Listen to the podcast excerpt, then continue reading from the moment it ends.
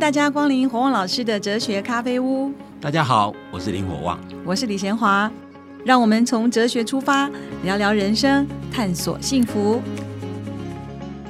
各位听众朋友，大家好，你正在收听的是火旺老师的哲学咖啡屋。今天我们要来谈谈品德的力量。我们前面说了许多的啊观念，还有一些想法。那品德的力量到底有多么大呢？我们来请火旺老师来跟我们谈谈。好，一般人不知道品德其实还蛮有力量的哈。其实，嗯，十九世纪英国的道德哲学家叫叫 Samuel Smiles，他在他的一本书，这本书其实后来很畅销哦。虽然是虽然是十九世纪的书，叫《品格的力量》。这本书里面他讲说。一个伟大的思想家，个人的思想会数百年扎根于人们的心灵之中，他会跨越时间的长河，影响相隔数千年人们的心灵。所以说，苏格拉底、柏拉图、塞内加、西塞罗仍然在他们的坟墓中跟我们对话。也就是他他认为说，其实很多伟大的心灵到现在都跟我们对话。我我常跟学员讲说，其实我们现在在教的东西，像我们哲学系在教的东西，几乎都是几千年前的东西啊。很多人觉得老掉牙的东西。对不起，老掉牙的东西，人类的科技在怎么进展？人类的心灵问题，或者人的生生老病死、有苦愁烦问题，从来没有完全解决过，你知道所以市场可可以给我们多智慧。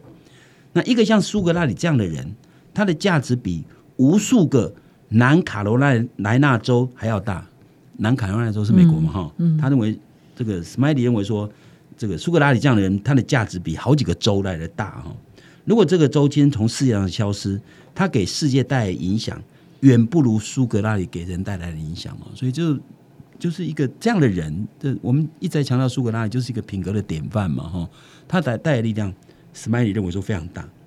那这段话的意思强调说，一个品格高尚的人对人类的影响跟贡献，不止跨越时代，他的力量可能比军队、土地还要大。嗯，那事实上，Smiley 认为说，个人品格就像一种神奇的魔力。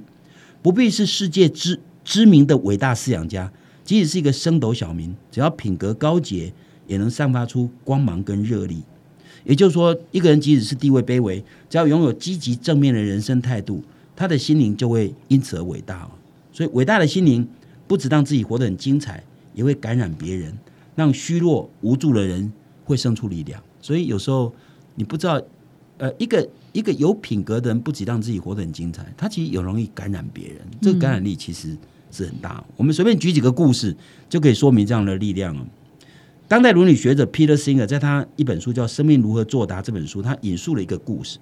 那故事的内容是第二次世界大战期间，德国纳粹对犹太人的迫害。那故事里面的主角是一个意大利籍的化学家，叫赖维。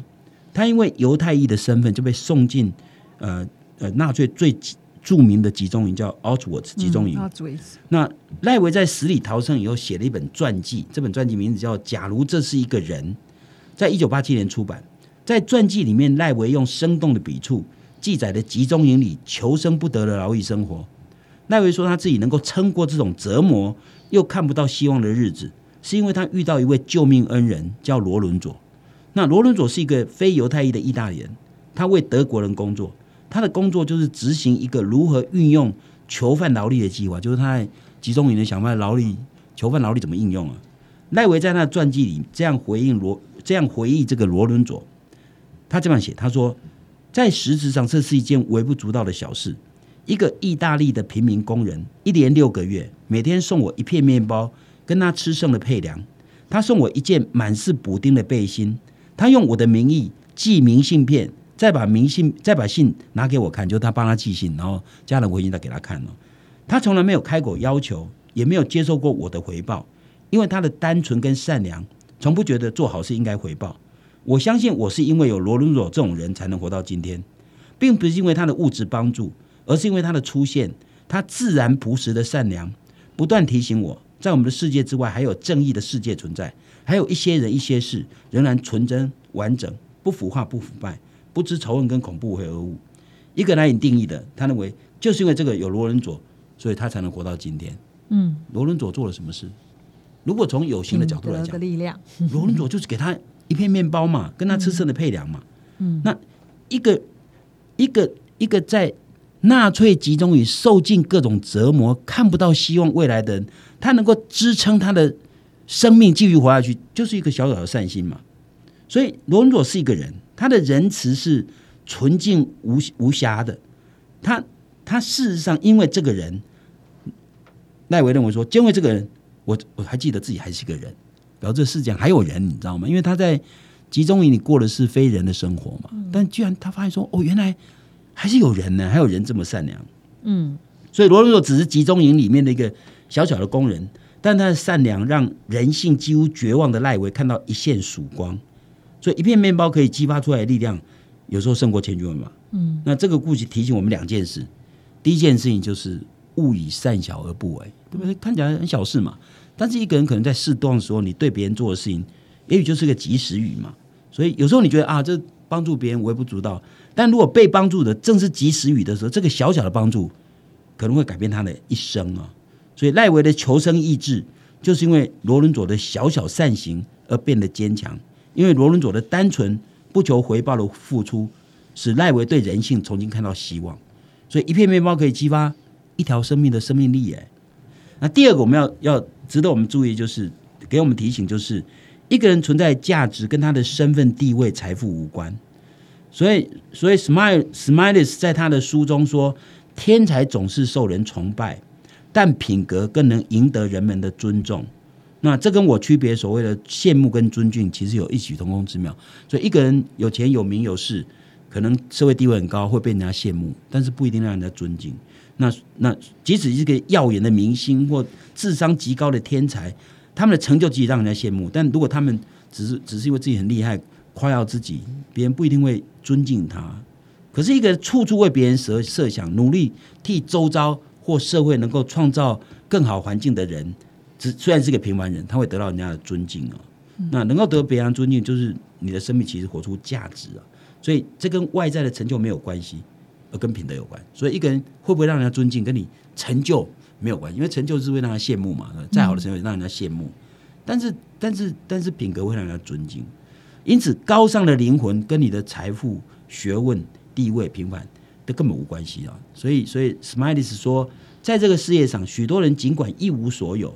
但他们品格的荣耀跟加冕的国王相比，毫不逊色。所以换句话说，我也常常提醒台大学生，我说你们天生知识很棒，你们很聪明很厉害，但如果你们没有品格，你们危害社会能力可能更强，你知道吗？所以重点不是聪明才智，更何况你的聪明才智也不是努力，也不是你努力的结果，是你生来运气好嘛？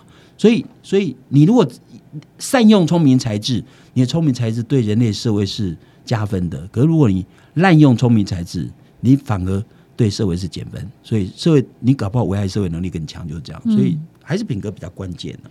可能很多人都不晓得品德有这么大力量哈。刚刚听到一片面包或者一声谢谢，它都会带动，甚至帮助一个人还可以继续活下去。为什么一般人？嗯，实际上这个东西就是说，呃，其实一般人没有想到说，品德其实背后都有一个爱的关爱的因子在里面。所以你爱社会、爱人，那你这个爱本身其实会产生温度。嗯所以，所以谁都希望活在一个有温度的社会，不可能说我每都希望活在冷冰冰的环境里面，别人跟我都是从来不打招呼，也也不来往，然后孤自一人，没有人会喜欢这样。因为我们前面也讲了非常多，因为人具有一个特性，人是群性的动物，人是活在人群里面才能得到更大的快乐，你知道吗？所以，我们我们当然希望人群是温有温度的，知道那那个温度绝对是互相关怀带来的结果。事实上，品德不只是可以对别人带来帮助。其实品德所产生的效果是双向的，对自己也会带来帮助。嗯，那化学家赖维能够在纳粹集中营折磨存活下来，就是罗文佐给他一片面包嘛，所以激发他求生的意志嘛。所以品德的接收者会因为别人的关怀而得到无比的精神力量，这是没有问题的。那事实上，品德的实践者也因为自己从事这样的行为，也会获得更强的生命力跟热情。所以你以为你以为帮助别人的没有收获，那是无形的，你知道吗？所以我们常常听到说“施比受有福”，但是只有真正无所求、纯粹为了帮助别人而付出的人，才能体会到这句话的深意。所以“施比受”，因为如果我施是为了得到好处，跟得到“施比受有福”那个感觉就不一样，你知道吗？那完全不同。其实一个人如果每天所思所想都是自己的利益，这样的生命不止狭隘，也不容易产生光辉。只有心里想着如何让别人快乐、让别人幸福，你的生命才能活出价值哦。嗯，所以道德的力量其实是双向的，帮助别人也帮助自己，让别人快乐，自己也可以得到心灵愉悦，甚至发现生命的意义跟价值。这其实就是一种善的循环，善的循环也是活化生命的泉源。所以快乐其实是很容易的事情。我常常讲，少想自己，多为别人，用这种态度经营人生，就是快乐的制造机。嗯，道德的确是有它的力量哈。那我们这边讲到，施比受更为有福，或是助人为快乐之本，不是你为了快乐去追求，反而没有。你去做了以后呢，它自然而得到的那个动力，就会让你不断不断的持续去做。好，我们休息一下，待会儿再回来。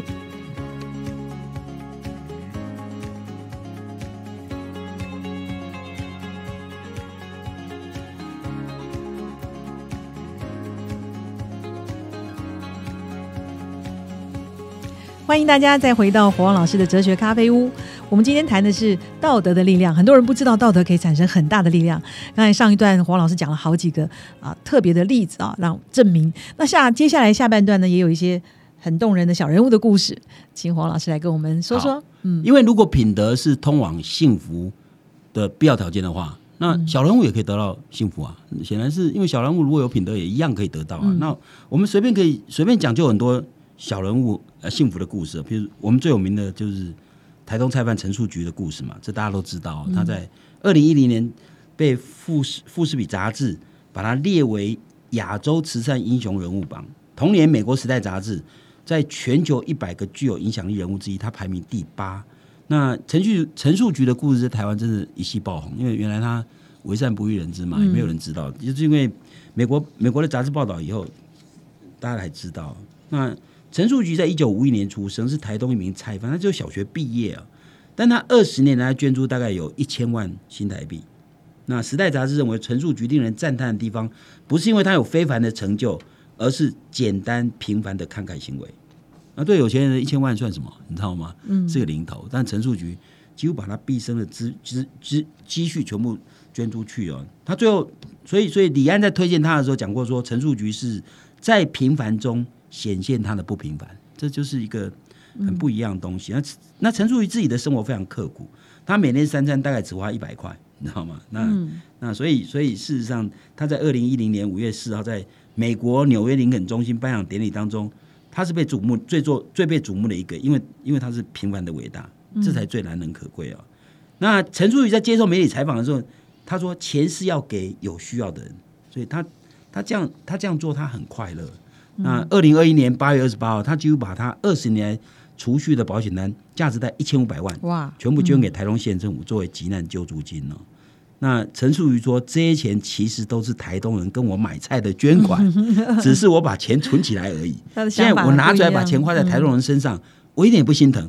毕竟人来到世界上两手空空，走了也是两手空空。嗯，所以所以对他来讲，他现在有国民年金，一个月两三千块，他已经过。够好了。他说他有时候捐钱会睡觉都会笑，你知道吗？嗯，这你觉得这没有真正做出这么慷慨行为，不能想象说为什么他会捐的钱会快乐，你知道吗？那所以这这我们一般都会讲说钱生不带来死不带去，但是但是有几个人真的做到哈？像陈树俊女士这样的作为，那当然比一些位高权重的，我认为他对社会的价值更高。再讲另外一个小故事，跟陈树菊其实有点类似，就是美国密西西比州。有一个刚退休的洗衣妇，她叫 McCarthy，她在一九九九五年，就是她六十七岁的时候一系成名，因为她把这自己一生的积蓄，大概十五万美元，捐给密西比南密西比大学，呃，作为奖学金。那她是靠洗烫衣服，由一分一毫累积而成的哦，她是低收入者哦。那 McCarty 市长在小学六年级就是为了照顾亲人而辍学，所以从此都没有在读书哦。后来他从事洗衣工作，那一直到一九九四年，他罹患了风湿，才被迫退休。所以他从小都非常勤勤俭。他他他自己不买车，买东西他就买东西走远路，他推着推车走一英里外去采购，你知道吗？他从来不买任何浪费或者昂贵的东西。他自己只有一部黑白电视机哦。那一九九八年，麦卡利女士获得南密西西比大学荣誉博士学位。哇！由于她的无私精神，当时美国总统克林顿也颁给她总统公民奖章。那当然，她的行为会会会鼓舞很多人哦。但是也有人怀疑说，啊，她那么穷啊，又那么苦，为什么不把钱花在自己身上？嗯，你知道麦卡利怎么回答？讲这这段话最有趣。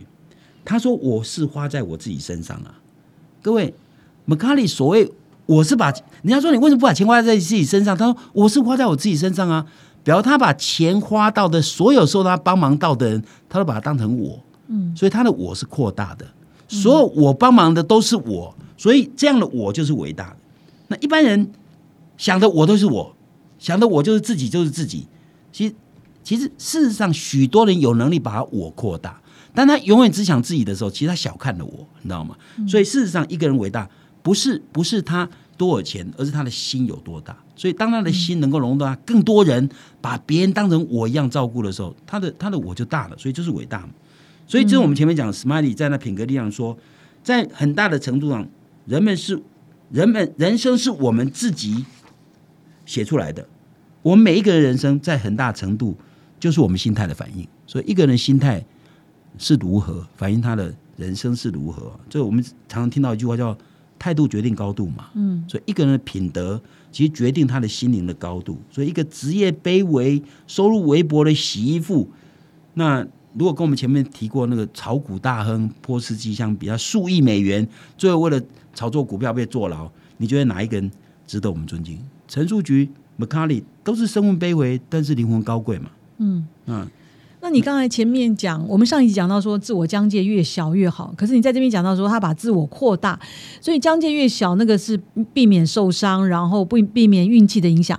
那疆界扩大是为了品德的影响力，或者是应该说我们前面讲的，我们讲的自我疆界扩大，是因为你如果疆界里面太多东西，你我直说那就是我，那那些东西你会受到运气影响。嗯，可是你这我不是，你这个我不是把它放到我的自我疆界之内。而是把我推广出去，我把别人当成像我一样对待，那是不是跟圣经上讲的爱人如己？对，有点接似这样类似这样的概念。所以你把你对待自这这这这里我没有涉及到是我疆界的问题哦，这个我只是把我扩到别人也是我，所以我对待我自己的方式也要对待别人，你知道吗？哦，你要怎么别人怎样对待你，你要怎样对待别人？就是我在对待我的方式，我也用来对待别人，所以我把别人当成像我一样的照顾，对不对？所以像麦卡里他就讲说。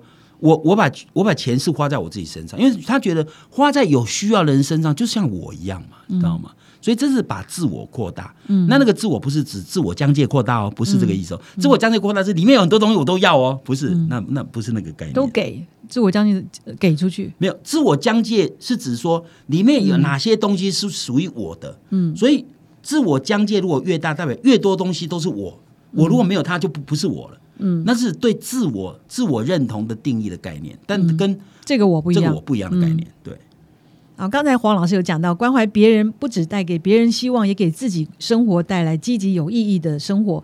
那如果一个有钱人他都不关怀别人，他会不会 根本 找不到生活的目标，也感受不到生活的意义？好，事实上，很多有钱人就是因为他人生没有目标。他也不知道说，其实帮助别人可以给自己带来生命的价值跟意义，所以很多有钱人是让他过得不快乐，这是事实啊。那最举个最简单的例子，就是我们刚刚前面提到那个 Peter Singer，他的书里面提到，他在一九七三年他在纽约大学担任哲学系的客座教授的时候，他注意到一件事情，就是他发现很多美国住郊区、受高等教育的专业人士，他觉得自己生活没有成就感，开始求助于心理治疗。哎，在美国住郊区都有钱人，嗯，对啊，这些人几乎都看心理医生。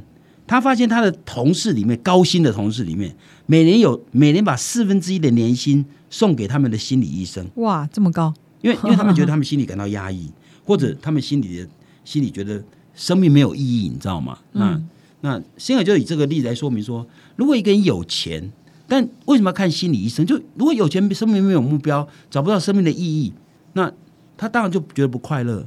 那所以有钱不能保证你幸福幸福人生，你知道吗？其实他们最大的病就是无聊。嗯，因为他们，嗯，第一个他们有时间，第二他们有钱。其实无聊会让人发慌，你知道？我常常讲一天二十四小时，你讲起来很短。如果你是无聊的话，二十四小时很难熬，你知道吗？所以无聊应该是这些妇女的共同体验哦。所以换句话说，这些妇女找不到生命的价值跟目标，因为她以为人只要活就，其实其实事实上。当他找不到生命目标的时候，这是一个很严重的病。所以要过一个精彩幸福人生，其实比我们想象中还要复杂。因为物质满足很难维持持久，你知道吗？那那些妇女嫁给高夺高所得者，好像人生圆梦，实际上就产生莫名其妙的不满，你知道吗？因为因为真的说实话，如果他们家真的有钱，没有钱会忧心说我下一餐饭在哪里，对不对？如果他有钱，什么都不用忧虑的时候，那每天二十四小时做什么？我就说，除了睡觉时间，除了看电视之外，那那有人就血拼嘛，你知道吗？那只有这样嘛？那你总不能每天血拼吧？每天血拼也会无聊，对不对？那因为他生命找不到方向。从这里讨论就可以知道说，如果你能够关怀的对象不是只有自己，不是只有自己的家庭，而能够关怀外面的人，那你做不完的事啊，怎么会无聊？对不对？就像就像你如果今天这个有钱的家庭主妇，如果他说好，我从现在开始参与社区服务工作，他永远做不完的事，怎么会无聊呢？职工忙的要命。对，所以事实上。你你你如果能够想象，把你自己跳出自己以外去想想别人，你你的人生世界就多开了很多道窗，你就发现到有太多条路就可以让你走的非常的快乐，你知道吗？所以这就是我讲的，有钱人为什么会有钱人为什么会反而会不满？因为有钱人如果人生没有目标，如果有钱人完全只关注在所有的心思都花在自己身上。他其实不见得会活得快乐。我们刚刚讲到幸福的秘诀，讲到享乐主义的矛盾，可是我也听过一句话说，感恩是幸福的秘诀，是不是？黄老师可以解释一下为什么？好，事实上，我们常常发现说，有些人其实明明已经很有钱了，他还不知足，嗯，所以他活得不快乐。对，所以其实很有钱还想更有钱，他不会快乐，因为他不知道他已经够了，你知道吗？所以知足的人比较容易快乐，比较心情愉快。所以有一个医生曾经对他的病人说，最好的药物其实是愉快的心情。一个人要能愉快的心情，有非常重要的概念，就是说，如果你自己现在所拥有的东西，你如果觉得我已经努力了，但只有这样，那我就那就这样，你你懂，反而你心情会比较平静，你知道吗？所以，一个感恩的人是是是永远想到他已经拥有的。那那我我我觉得我已经很拥有很多啦。譬如说，譬如说，譬如说，假设你今天身上只有一百块，感恩的会觉得说，哦，还好我还有一百块。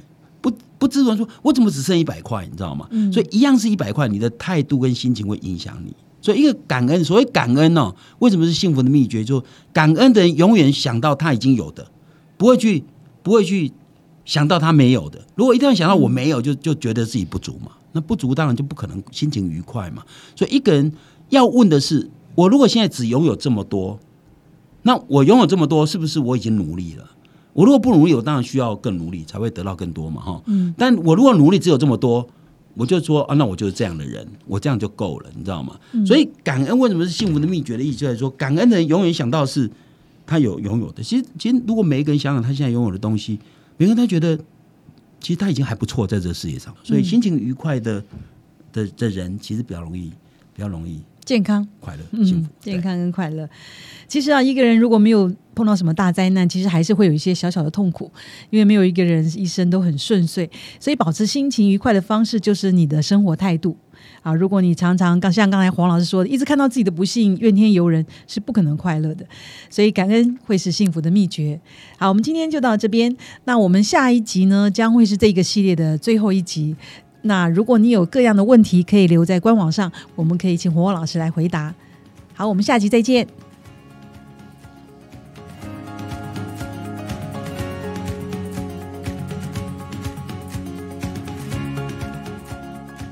火旺老师哲学咖啡屋这个节目是由新生代基金会赞助，你可以到脸书留言提问，也可以到官网查询节目更多的内容。我们节目每个礼拜四都会更新。欢迎准时收听，今天节目就进行到这儿，我们下一集再会，拜拜。